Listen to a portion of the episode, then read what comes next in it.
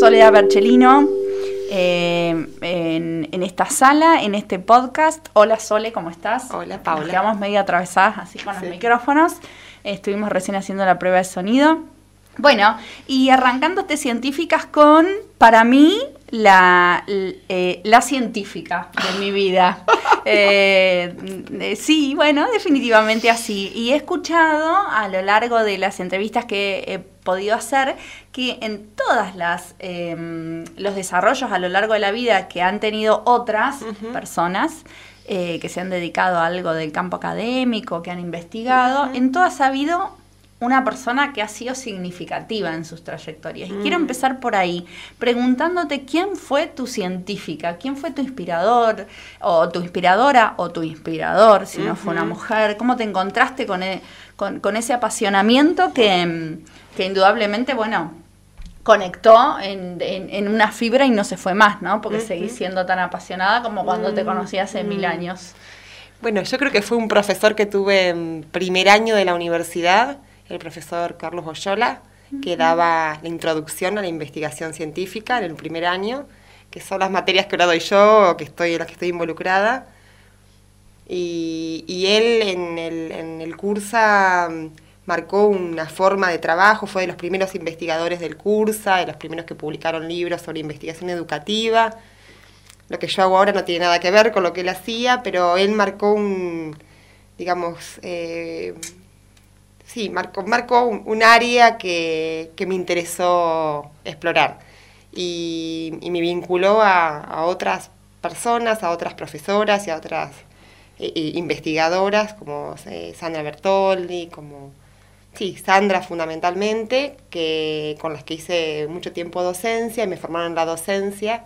ella también había trabajado con Carlos antes y creo que hay un estilo que un estilo de la docencia y un estilo de la investigación que, que, se puede hacer un hilo, hay un hilo rojo ahí que vincula a varios eh, y que tiene que ver con eso una forma de... Ahora, eh, vos que llegás a Viedma para empezar a estudiar psicopedagogía, em, que venías de, un pueblo eh, de la provincia de Buenos Aires, que ¿cómo te habías vinculado en, ese análisis que haces de a dónde irme a estudiar, qué estudiar, con eh, el ámbito académico? ¿Cómo aparece en, tu familia en la universidad?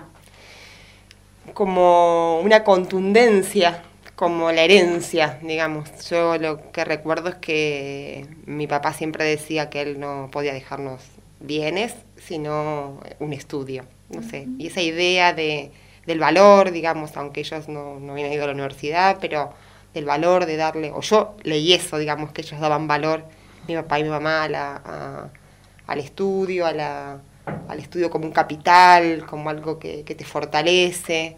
Había ahí algo ahí cifrado de esa manera eh, que para mí fue, fue siempre contundente, digamos, que, eh, que tenía que estudiar, que, que ese era mi, mi ámbito, digamos.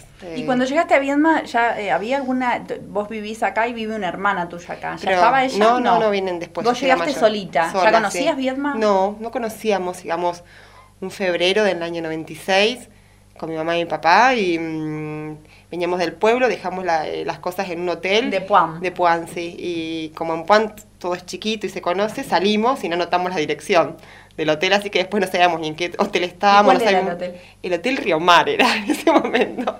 lo que sí, lo que recordábamos es que había cerca, yo recordaba que había cerca una verdulería en ese momento. Entonces, la única referencia era, hay una, estamos en un hotel donde cerca hay una verdulería y bueno, lo logramos encontrar eh, luego de dar varias vueltas por, el, por, por Vierna. Y, ¿Habías tenido ya una cartilla? Pues estamos hablando del 96, no sé qué acceso a internet habías tenido. No, no había, no había internet, no, no. Eh, pero eh, una cartilla o los libros esos que circulan, ¿cómo te enteraste? Las guías, esas guías del estudiante, tenía una profesora del secundario que era psicopedagoga y yo creo que la mayor parte de las decisiones se hacen con, con muy poca información y con, información errada, así que eh, fue eso, digamos, uno va detrás de una idea y de una ilusión, digo, es eso. Sí, una idea acerca de lo que... una idea y una ilusión. Hay una idea, como dice Freud, una idea animada por un deseo. Eh, y eso es educarse, y eso es educar, ¿no? Eh, perseguir esa idea eh, animada por un deseo. Y creo que eso, y en, tras eso fui, que tampoco sabía muy bien qué estaba buscando. Eh, bueno, tampoco ahora lo sé mucho. ¿Fuiste, ¿Fuiste una buena alumna? Sí, sí, sí, muy buena alumna. ¿Ya eras buena alumna del secundario? Sí, muy eras. O sea que hay una constante de, dentro del campo científico de mujeres que se han destacado académicamente antes. Es, es como algo que, es decir, que hay una relación entre el trabajo duro en términos mm. académicos en el secundario y lo que va a pasar después, las posibilidades reales que tenés de insertarte en el ámbito académico. Eh, no, es predictor, ¿eh? No creo que sea predictor lo que pasa en el secundario con... Creo que, que sí lo que es predictor que es predictor es, digamos, si en tu, en tu vida inicial, en tus años iniciales, digamos, en hasta la adolescencia, digamos, te han habilitado como alguien capaz. Mm. Más allá de las capacidades reales, digamos, si, si los otros significativos que te rodean te han mirado y vos has decodificado que te han mirado como alguien capaz. Y yo mm. creo que tuve esa suerte, yo, eh, suerte o, o audacia de creer que me miraban como alguien capaz, mm. como alguien que, que, con el auxilio de mi pensamiento podía hacer muchas cosas y me podía volver alguien más mirado y por lo tanto más amado, porque mm. lo que está al final del juego es, es eso, ¿no? Eh, yo creo que tuve muchos que me miraron como, como alguien capaz. Tengo imágenes de mi, de mi historia, nosotros vivíamos en el campo, entonces yo era la hija mayor, entonces mm, recuerdo que al jardín fui nada más el último año porque no pensaban que había que llevarme, o bueno, el último año suficiente. Y cuando llegué al jardín había un montón de prácticas eh, escolares, como dibujar casas, que yo no sabía, porque yo no había dibujado casas antes. Eh, y las casas que dibujaban no tenían nada que ver con las referencias que yo tenía de casas, de casa de dos aguas, mi casa no era así. Entonces hubo un tiempo ahí que yo me sentí como tonta. Había ahí una cuestión de... De, no sabe. De no sabe, de, de, esto que es. Eh, y creo que esa fe rápidamente porque aprendí a leer rápido. Entonces eh, ahí empecé a decodificar esa mirada que te devuelve cuando uno logra aprender algo. O sea, no sabe dibujar casas, pero lee de corrido. Cuando empecé a leer, claro, no fue automático, digamos, pero cuando empecé a leer, ahí apareció algo del orden de la, de, la inteligencia, como un valor que el otro mira y que le brillan los ojos, o que puede satisfacer al otro, y eso me gustó. Y eh, pensando en esa, en esa sala de la que algunas cosas te acordarás y la mayoría no, pienso en Puan, ¿la mayoría de las casas eran de, con techo a dos aguas o de dos plantas o esto? ¿O tenía que ver también con la recreación que se hacía de cómo debía ser una casa? Con yo creo que tiene que ver con la urbanidad y con, la, con, con el contacto con ciertos soportes en donde las casas aparecen así y pintadas los techos de rojo eh, que los mis compañeros, o yo supongo que mis compañeros dibujaban casas. Creo que había visto. Yo también dibujaba casas con techos de dos aguas, que vivía en una y, las pintaba de rojo con las tecas, tejas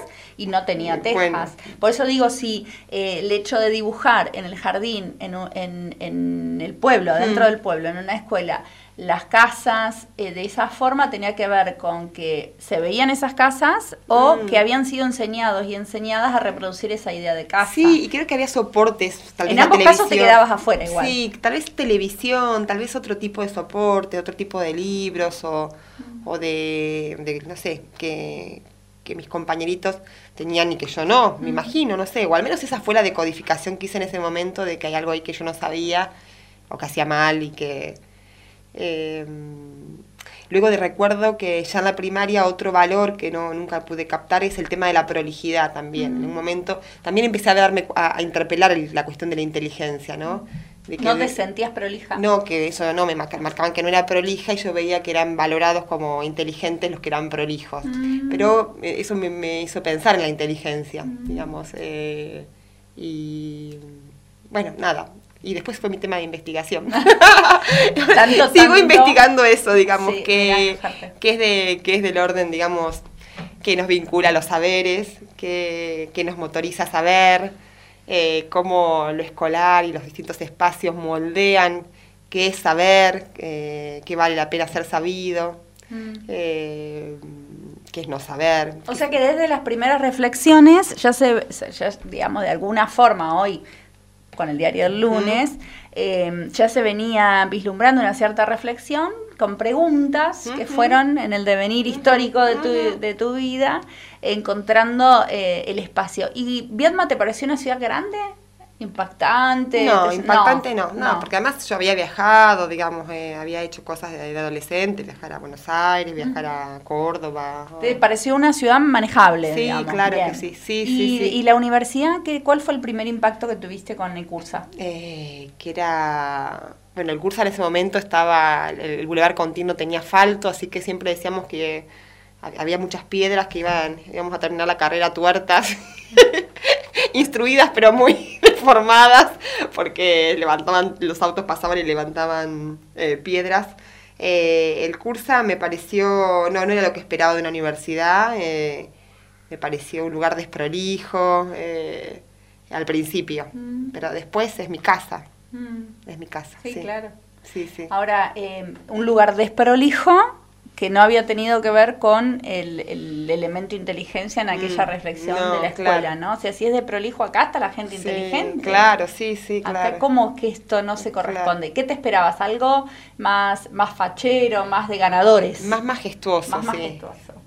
Siempre creí que el saber tenía que ver con lo majestuoso, sí. bueno, es, esa primera experiencia de choque con esa realidad, bueno, no debe haber estado tan mal en el sentido en que mm. te permitió ya rápidamente romper un prejuicio. sí, claro. Sí, claro. Eh, porque además elegiste quedarte ahí. Sí, claro. gran parte de, tu, de tu desarrollo profesional además se produjo ahí, echaste raíces en esa casa. Sí, sí, guay, sí, sí. Bien, y cuando empieza la carrera, ¿te sentiste cómoda desde un primer momento? ¿Te sentiste enamorada de, sí, sí, de la disciplina? Me no, me sentí enamorada de la posibilidad de pensar, de, de leer, de, me sentí enamorada de saber todo lo que otros habían escrito. Me sentí enamorada de ver profesores que, que venían y, nada, y, me proponían pensar. Eh, me sentí enamorada de esa oportunidad, de, ese espacio. ¿sí? Eh, había mucho de lúdico, digamos. En, en ¿Te gustaba tu vida en el aula? Me encantaba, me encantaba, me encantaba, sí, sí. ¿Te fue mal en alguna materia? No. Nunca. No, nunca. ¿No, conociste, eh, que que no conociste el fracaso escolar? No. No. No, no, no, no. o, o, o, mm, nunca desaprobé un parcial. ¿Nunca eh, desaprobaste un parcial? Nunca tuve menos de 8 en examen y, y cuando tuve 8 consideré que no lo merecía. ¿Que merecías 10? Obvio. Ah, bueno, bueno, estoy encontrando una, eh, una característica que ya vengo escuchando hace un tiempo en la familia. Em, entonces, eh, porque pensé, puede haber sido que hayas eh, fracasado, pero que lo hayas percibido con tu Aquella casita, no, aquella casita que no me salió fue la marca que tuve eh, hace, hace 35 años que vengo, 36 años que vengo. Haciendo casitas como corresponde. haciendo casitas como corresponde y las mejores que puedo, sí, sí. Bueno, y de esa estudiante em, muy dedicada y muy, muy, muy conectada, aparece de, eh, una, una, graduada ejemplar seguramente, hiciste tus primeros pasos en la docencia, ¿a qué edad? Y eh, em, la, primer, la primera ayudantía que tuve fue cuando estaba en tercer año de la materia, en una materia que era horrible, que era estadística aplicada a la psicopedagogía que era una materia que se daba, mm, eh, yo la hice un año, al año siguiente era el último año que se dictaba porque habían cambiado el plan y la habían sacado por aclamación popular. Y mm, bueno, ese año probamos dos la materia y eh, al año siguiente me pidieron si podía dar una mano al profesor porque había mucha gente que iba a cursarla de vuelta y se, mm, se suponía que iba a ser un fracaso nuevamente. Así que fue mi primera experiencia de o sea, de una materia que no te gustaba, eh, eh, aparece tu yo eh, docente. Sí, sí, no me disgustaba, no me disgustaba tampoco. No era, de, nosotros en esa época, en, segundo, la materia estaba en tercer año, veníamos de estudiar un año de psicoanálisis, un año de psicología genética con Jean Piaget, veníamos de estudiar a Klein, a Lacan, a, Freud. Y aparecía estadística aplicada. ¿Para qué sirve la estadística aplicada a psicopedagogía? Se, se supone que sirve para que se comprenda, una de, de las herramientas que se utilizan en, la, en el campo PSI son los tests, ¿no? Mm. Y la construcción de un test eh, se genera a partir de investigaciones cuantitativas en donde las respuestas esperadas tienen que ver con, con la normalidad. Con estándares. y claro, y, y bueno, y entonces se supone que la estadística serviría para deconstruir eso, lo cual no se hace porque se enseña estadística y ese salto conceptual uno lo hace muchos años después, si lo hace o no lo hace. ¿no? Porque uno cuando toma las técnicas eh, como profesional, las técnicas como los test y demás, los toma y los aplica y no se pregunta cómo es que se construyó esta escala o cómo se construyó la suposición que si en el test visomotor de Bender hay una rayita mal puesta, eso es signo de, alguna cosa. Mm. Uno lo aplica y no, mucho más que eso, digamos, ¿no? Eh, la estadística aplicada a la psicopedagogía se, se, se, enseñaba con ese supuesto, pero como muchas cosas que se hacen en la universidad, se enseña con un supuesto, pero falta el salto mm. que, que, conecte el supuesto con lo para que se enseñe, ¿no? Eh, así que es para eso. ¿Y esa materia desaparece? Sí. Por un, digamos, puede haber desaparecido por el fracaso masivo, la aclamación popular y, a, la vez de manera emparentada porque hay una tradición que también empieza a, correrse o y por la, y por, Sí, sí, además por la, por la trayectoria que tiene la carrera de psicopedagogía en el curso, en donde es una formación de tipo humanística, en donde si bien hay materias que enseñan a, técnicas psicométricas y demás, no es ese el perfil más fuerte, digamos. Eh, las técnicas se enseñan como instrumentos, pero siempre en un contexto más amplio, digamos, ¿no? Con otra perspectiva. No tiene una perspectiva cientificista, aunque es muy sólida y muy seria la carrera, no tiene esa perspectiva y está muy cuestionada. Entonces también perdía valor ese, esa enseñanza, ¿no? Ahí empezás a, mm, eh, zambullirte en la experiencia docente, ¿te gustó rápidamente? Sí, me encantó. ¿Te gustó? Eh, me, pasó de, hice docente, bueno, empecé ahí, después estuve como ayudante alumna en Ciencia y Conocimiento con el profesor Oyola. Después él se fue, después... Eh, ¿Se fue de Vietma? No, dejó la universidad. Dejó la universidad. Mm, se jubiló. Eh, después seguí con, con, la gente que él había formado, seguí en esas materias, en ese área de conocimiento que es la teoría y la metodología de la investigación. Y, pero también hice otras cosas, hice extensión, hice clínica, eh, digamos, hice todo lo que pude mientras estuve en la universidad, digamos. Eh, exploré esos otros ámbitos, digamos. Pero empezaste a, desempeñarte ahí adentro. ¿Cuándo surge el primer trabajo rentado en la universidad? Em, yo estaba en quinto año y antes de, había terminado el cursado a, tiempo, me quedaba a hacer la tesis.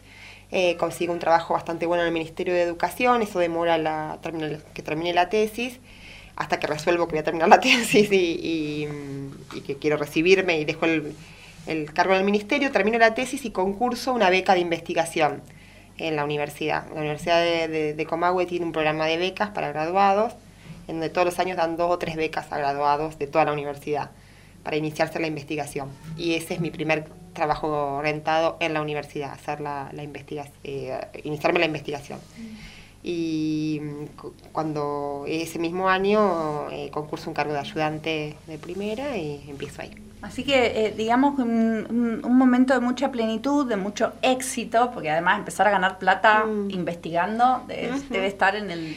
Sí, igual yo soy muy crítica de, de, todo eso y lo transmito mucho ahora que estoy en el lugar de más vieja y acompañar a gente que está iniciándose en la carrera de investigación yo me comí el verso de la beca y del éxito y el orden del mérito y ser primera y demás, cuando en realidad las becas de investigación son eh, trabajo negro, son trabajo, digamos, eh, digamos, son becas. ¿sí? Yo salí a trabajar en el ministerio con un cargo rentado muy bueno, quise, decidí hacer, eh, dedicarme a la carrera académica y que era mi tiempo de formación y demás, pero justo eso era en el año 2002, de, de evaluación mediante, las becas el tiempo que fui becaria me empobrecí, tuve que vender cosas, además coincide con un momento de la vida donde tuve hijos, así que fue, digamos, por un lado, en ese momento lo viví así como, como con, me halagaba, porque además entras en una carrera de la meritocracia, de, que todos los años te miran y te dicen eh, qué puntaje tenés y cuánto más alto, más bajo estás que otro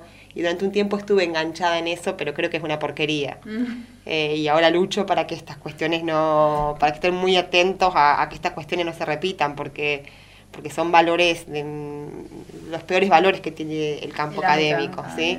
Digamos, yo ahora lucho porque ningún espacio donde yo mm, intervenga se guíe por esos, esos valores, lo que no significa no guiarse por una cultura del trabajo, del esfuerzo, del respeto por el trabajo, de, del respeto por lo que hace el otro, de, pero no la meritocracia y esa meritocracia que oculta que lo que se está generando son condiciones eh, laborales eh, de las peores. Mm. Un becario no puede, no puede aplicar para un préstamo para una casa, un becario eh, no hace aportes jubilatorios, un mm. becario y te dicen, pero bueno, pero sos becario, sos, estás primero en el orden de mérito, sos el más mejor de todo. Sí, sí, sí. O sea, es, una, es un engaño como en el resto del mercado laboral, ¿no? Mm. está dentro de las trampas de la iniciación laboral, bueno, cuando quedamos atrapadas en la idea de que hay que pagar el derecho de piso y es lógico que trabajar en negro. Y, sí, nada. sí, sí, pero además recubierto de un halo de, premio, de, premio, de una beca como mm. si fuera un prestigio, cuando en realidad lo que te ganaste un trabajo negro.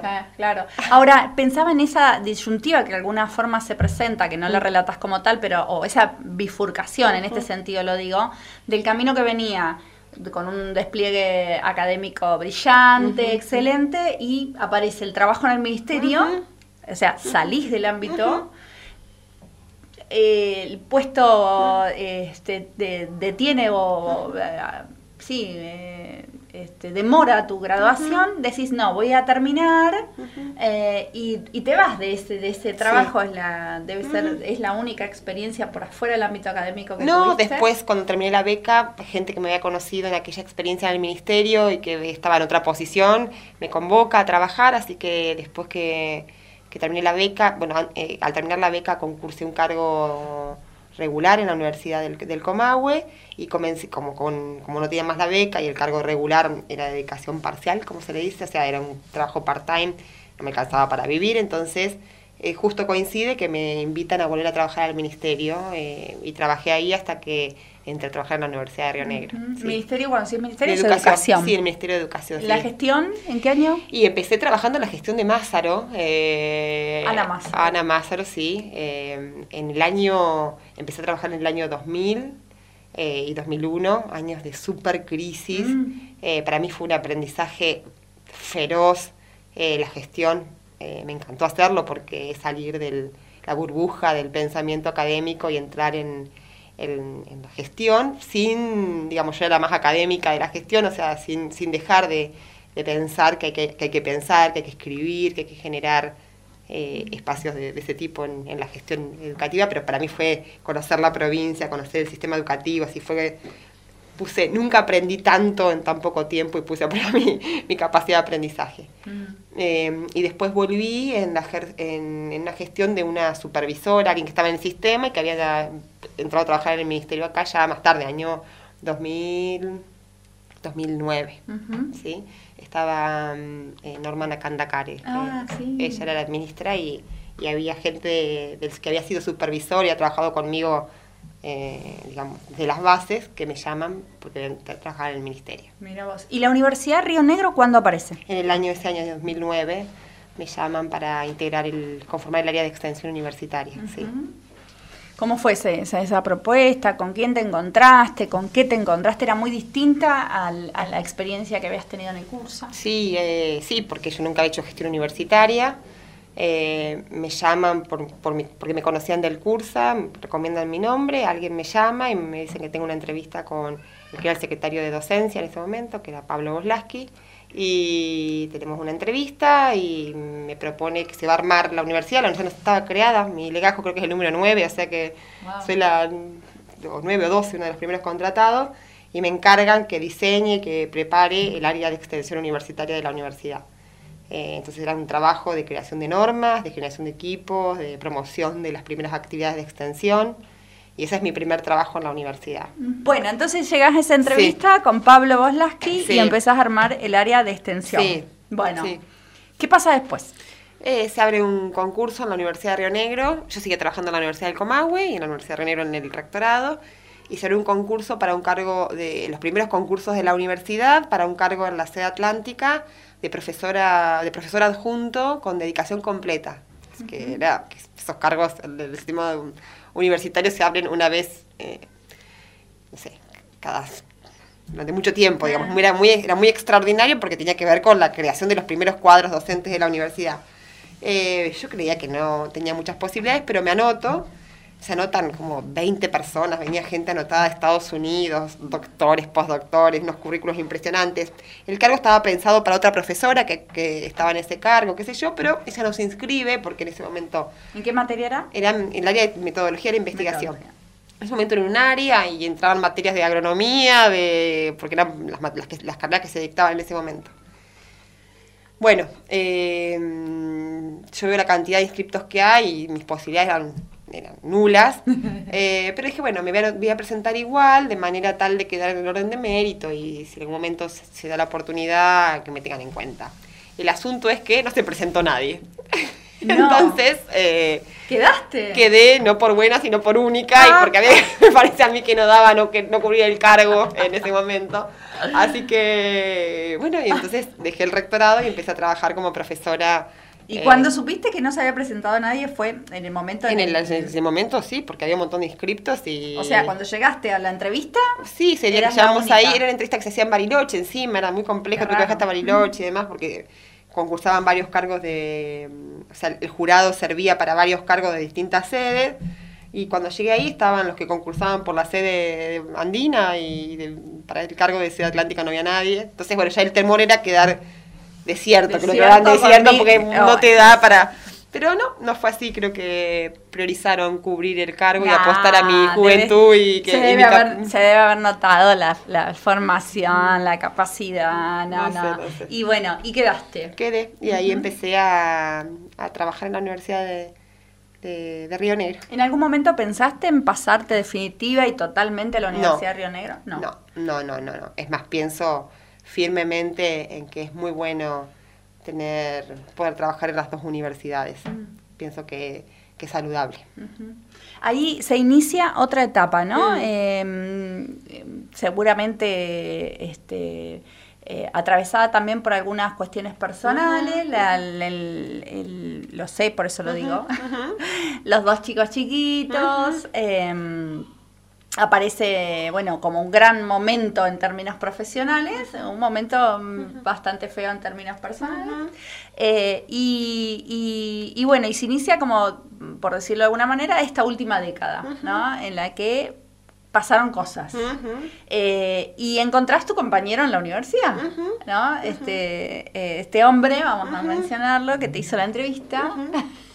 lo he conocido antes, yo lo he conocido en el año 96, pero cuando yo vengo a estudiar mi, familia está fundiendo, era época de trabajar y se, y se empobrecían por trabajar, eran pequeños chacareros. ¿En el 96 conociste a Pablo? Claro, él era rector de la Universidad del Comahue.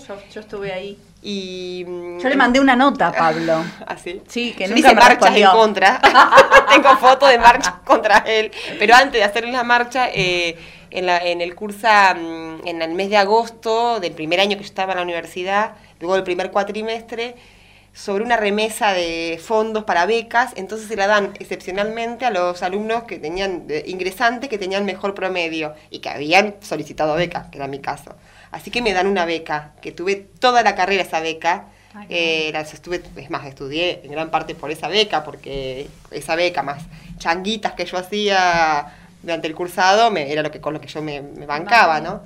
Eh, la beca me permitió dejar de trabajar en Anónima, que fue el primer trabajo que tuve cuando vine a Viedma. Ah, eso no lo sabía. Y sí, lo primero que hice porque mi familia no me podía mantener, así que me dejaron en febrero y yo en marzo empecé a trabajar de cajera part-time en la Anónima. ¿Chica o grande?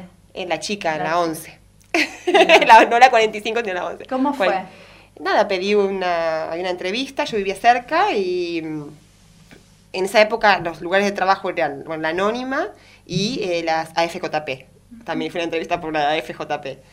Eh, empecé a trabajar en la Anónima, que es en el año 96. Mis compañeros de trabajo eran gente grande que había sido desvinculada del Banco Provincia. Eh, o sea, era, digamos, la Anónima era un lugar de trabajo para, para la gente que en la crisis se caía. Yo vivía cerca de la Anónima y estaba cerca de Lipros, recuerdo que venía del pueblo, había... Eh, era época de, de gases de, claro, del Bora reprimiendo. Mm. Eh, posibilidades de saqueo. Claro, sí, sí, de, de, que nos pagaban, eh, que la gente pagaba la comida con tickets, había, bueno. Y empecé a trabajar, en, ese, en esa época los part-time trabajábamos todos los días sin franco. Como trabajábamos cuatro horas, no teníamos un día franco en la semana. Entonces estuve trabajando cinco meses, o sea, hasta que gané esta beca. En esos cinco meses yo pensaba todos los días de mi vida venir y ponerme esta gorra, una visera azul y un chaleco rayado y el pantalón azul y, y estar acá, no, no podía creerlo. Bueno, eh, bueno, y trabajé hasta que gané la beca y ese día fui renuncié mi caja dio cero y renuncié. Dije, no vengo más. no, no, no, no, sabía esa historia. Después voy a indagar en algunas otras cosas porque en mi cabeza está, siempre quise ser cajera. Ah, sí. rato, sí. sí. Sí, por eso después te voy a preguntar otras cosas. Pero bueno, eh. ¿lo habías conocido a Pablo? Ahí, ah, bueno, porque cuando me dan una beca, entonces me avisan más o menos en el segundo cuatrimestre que este, ya la beca, qué sé yo que tenía que mantener mi rendimiento académico, que me iban a, a, controlar bastante, y es así, durante todos los años que cursé me hacían entrevistas me, varias veces al año, a ver cómo iba estudiando y demás, cómo iba rindiendo. Y que va a venir el rector y te va, te va a hacer va a haber un acto y van a hacer el, acto para decir la beca que... ¿Hay foto de eso? No sé si hay foto, pero me acuerdo que él se acercó y me dijo, me preguntó de dónde era yo, yo era muy pequeña en ese momento. ¿Y sí? Y él era muy grande. Después también, te quiero decir. es una relación. Eh. y me, yo le dije, soy de Puan, y él me dijo que era de que su familia era de un pueblo cercano. Vos te acordabas de eso, pero él no después. Él no se acordaba, no, no, no, ah. yo le recordé. No, no, claro. Eh, que era de Puan y que yo, bueno, nada. Y yo le conté a mi papá, ¿sabes que había un señor que es el rector y que, no, me muera, que es de, su familia es de Goyena, que es un que cerca de donde vivíamos nosotros? Bueno, Ahí lo conocí. Ahí lo conociste a Pablo y te lo volviste a encontrar eh, 15 años después. Muchos, sí, muchos después, sí, más. Y se convirtió en tu pareja. Tan académica sos, tan académica sos que estás casada, o estás, pues sí, estás casada ahora, ¿no? Eh, estás en pareja con un hombre de la academia, le, digamos, cuando vos empezaste a estudiar, Pablo era rector. Eh, después, bueno, nada, hiciste tu carrera, digo, ahí como, pero qué significativo, qué potencia que tiene también, o sea, hmm. hay algo afuera, hay vida afuera de la vida académica. No, eh, pero también he tenido parejas que no tienen nada que ver, no tienen, no tienen nada, de, nada de académico.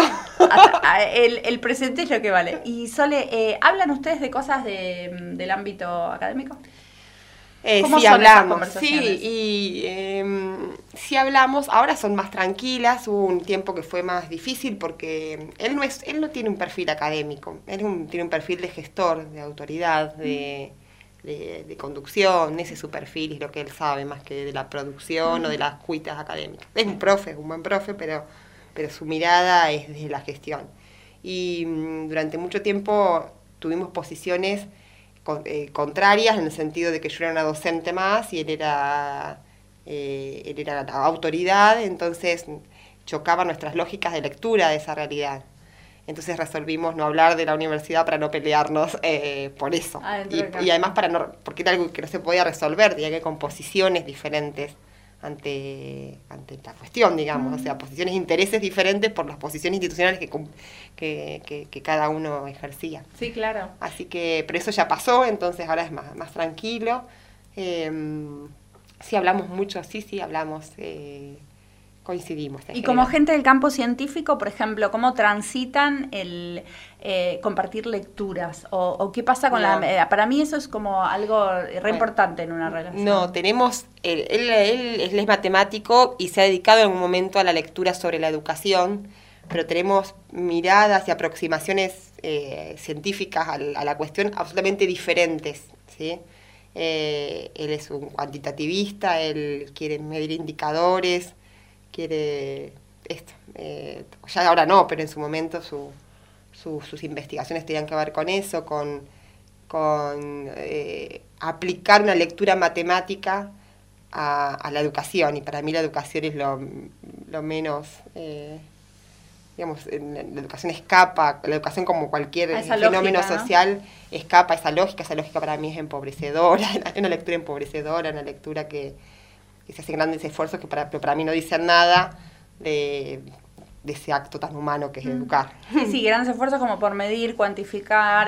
Sí, unas, unas cosas muy, sofistic, muy sofisticadas, unos desarrollos absolutamente sofisticados, complejos, que, que al final dicen poco de ese fenómeno, digamos, que es porque alguien se puede educar, porque alguien queda adentro y porque alguien no puede engancharse al otro, ¿no? Eh, Exactamente. A lo largo de tu, tu, trayectoria como científica, has dirigido cuántas tesis? Ay, no sé, el otro día que estaba, creo que estaba arriba de los, cerca de 25, creo que está. Sí, y no hace tanto, la, dirijo desde el año 2013.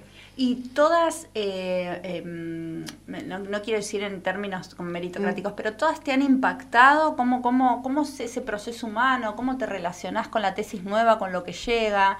Eh, porque hay, bueno, me consta, porque lo hemos conversado, eh, hay tesis que han venido de gente que ha sido recomendada, hay gente que con la que has transitado su trayectoria académica, hay gente de una universidad, de una carrera, de carreras muy disímiles entre sí. ¿Qué te, ¿Qué te pasa cuando aparece un o una tesista con mm. el mail que dice Soledad, me recomendaron? o, que, Yo siento primero una responsabilidad, me cuesta mucho decir que no. ¿Has dicho mucho que no? No. ¿Nunca? Eh, creo que una o dos veces y, los temas eran muy alejados de lo que yo podía y eso, básicamente. Mm. Últimamente aprendí a decir, esperame hasta tal mes porque tengo que cerrar alguna cosa mía, digamos. Ah, pero, pero no más que eso, digamos, no. Mm. Siento una gran responsabilidad porque creo que es un momento de, alta vulnerabilidad del estudiante entonces me parece que ahí tengo un, rol de esto, de una de, ser una garantía de representación institucional, de dar algún tipo de respuesta. Es más, muchas veces derivado y he logrado eh, match, eh, digamos, vincular gente, digo, yo no, pero podemos pensar quién y, soy muy cuidadosa de, de, acompañar esas derivaciones y asegurarme que, que, la gente no queda en banda porque siento eso. Primero, lo primero que siento es eso, que hay una, que estoy ante alguien con, que no se puede dejar en banda, digamos, porque es alguien que está en un momento de vulnerabilidad. digamos, y sabemos, el sistema educativo universitario tiene el gran problema del ingreso y el otro gran problema que tiene es, tengo todo menos la tesis, digamos, entonces, eh, para mí ese es el primer punto. Y después siempre termino muy fascinada porque es un, eh, es un momento de la docencia como, como no hay otro, en donde uno percibe varias cosas. Primero percibe eh, al sujeto en, su, en sus atrapamientos y en sus potencias cuando, cuando está aprendiendo. Porque lo ves, no lo ves en un aula, en un aula es mucho más difícil, es más, más para todos. Acá hay un trabajo muy artesanal con el uno a uno, entonces cada tesis es el sujeto que está ahí. Y hay tesis eh, donde si el sujeto que, que, si la persona que acompañas es reflexiva y demás, que, que, que, me flashean, que me parten la cabeza porque, porque se ve todas las, dimensiones y los aspectos históricos y prehistóricos que se juegan en ese acto de, de, producir un conocimiento en nombre propio y que además esa producción implica un cambio de posición, porque recibirse es un cambio simbólico de posición, que no tiene que ver con lo económico, ni, con, ni siquiera con una cuestión de imaginario social, es cerrar una etapa, volverse otra cosa, eh, que no es ni más ni menos que lo anterior, pero es volverse, devenir otra cosa, y, las tesis me permiten eh, ser testigo de esas transformaciones que a mí me flashean, mm. porque creo que es el, ahí es, eso es aprender.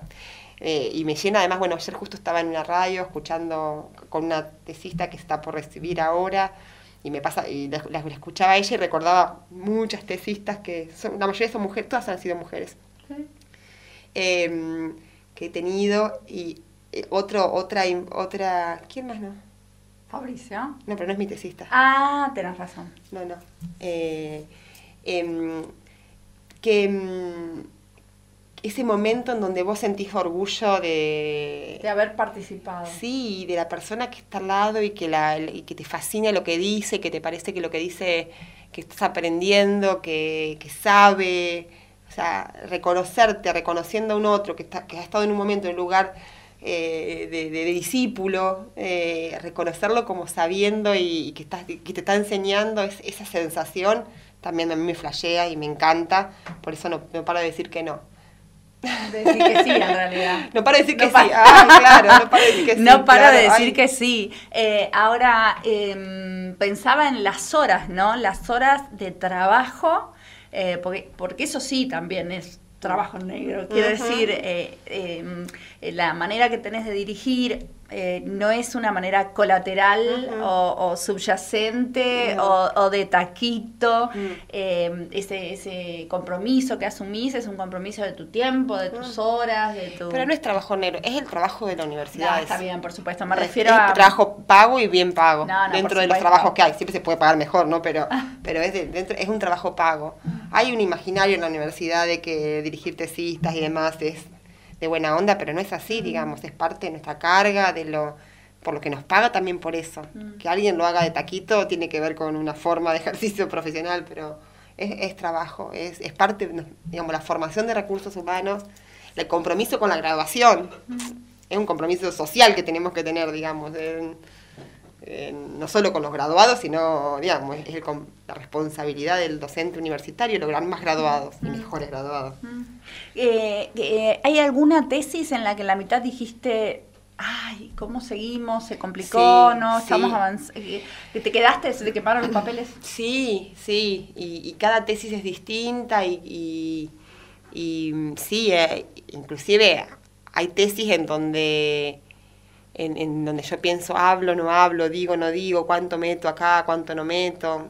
hay pienso en tesis, pienso en momentos en donde en donde mi planteo generó una explosión de llanto y una revisión y, una, y un sinceramiento de, lo que se jugaba en la escritura, eh, pero que creo que son, yo siento que, nada, que son momentos subjetivantes para, mí como en mi formación como, como formadora y que ha sido momento subjetivante para, para esa tesista y lo sé porque, porque ella no para de decírmelo y porque, bueno, eh, digamos, eh, muy pocos momentos y situaciones hay tan gratificantes como acompañar a alguien a, habilitarse a sentirse alguien que, puede, que puede producir, que puede... A cumplir su sueño. Total, sí. Es absolutamente gratificante. Entonces, em, es una, no es una tarea altruista, por el contrario, es absolutamente egoísta porque es, para mí es lo que me llena de, me legitima, me llena de, orgullo, me reconcilia con mi profesión, digamos, son cuando, cuando llega una tesis terminada después de... Yo no, no, no, no, registro ni el tiempo ni nada que se dedique, dedique a eso.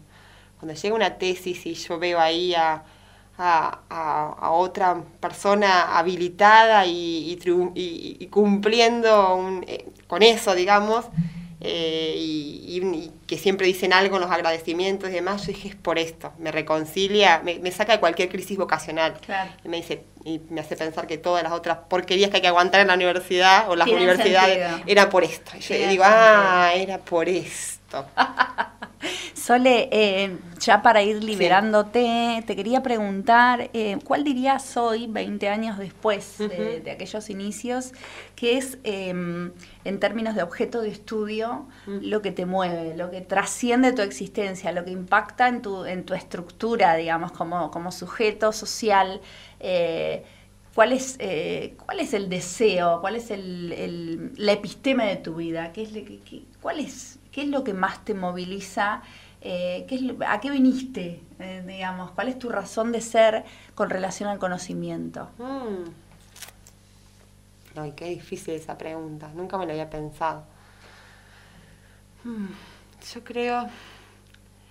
Hay algo de la, de la habilitación de oportunidades, ¿no? De, la...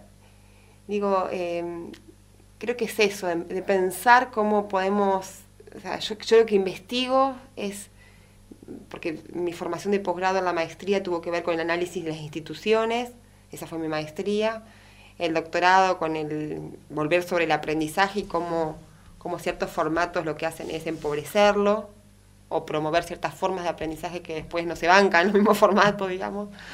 Eh, entonces me parece que, lo que yo pienso mucho y, que, nada, que es mi tarea, es eh, mirar todo el tiempo eh, los formatos, lo que hacemos, lo que las instituciones ofrecen y que, habilitan como oportunidad de aprendizaje y, que inhabilitan. Y me parece que, mi militancia es para habilitar eh, nuevos espacios de aprendizaje mm. Y legitimarlos y darle, digamos, y escribir sobre ellos y darle pienso que eso, que las tesis es, eso, la tesis es habilitar un espacio distinto al de la enseñanza en el aula de aprendizaje. Creo que los trabajos sociales obligatorios, que los proyectos de extensión, que esos que los misma, digamos, el espacio de la investigación, el trabajo con los colegas, siempre estoy pensando en eso, me parece, al final de cuentas, cómo la lucha es eso, por habilitar eh, que haya menos miradas que, que miren con desagrado una casita que no tiene dos aguas y no el, techo pintado de rojo. Digamos que, alguien pueda em, eh, mirar con mucho agrado una casa cuadrada. Eh, me parece que lo que estoy trabajando es, sobre eso. Y que además quien hace una casa cuadrada se habilite a pensar que es capaz de mucho. o sea, eso, digamos, lo que a mí me parece que por eso trabajo y es lo que a mí más satisfacción me da cuando, cuando siento que fui partícipe de una habilitación de oportunidad de sentirse capaz. Gracias, Sole. Un beso, gracias a vos.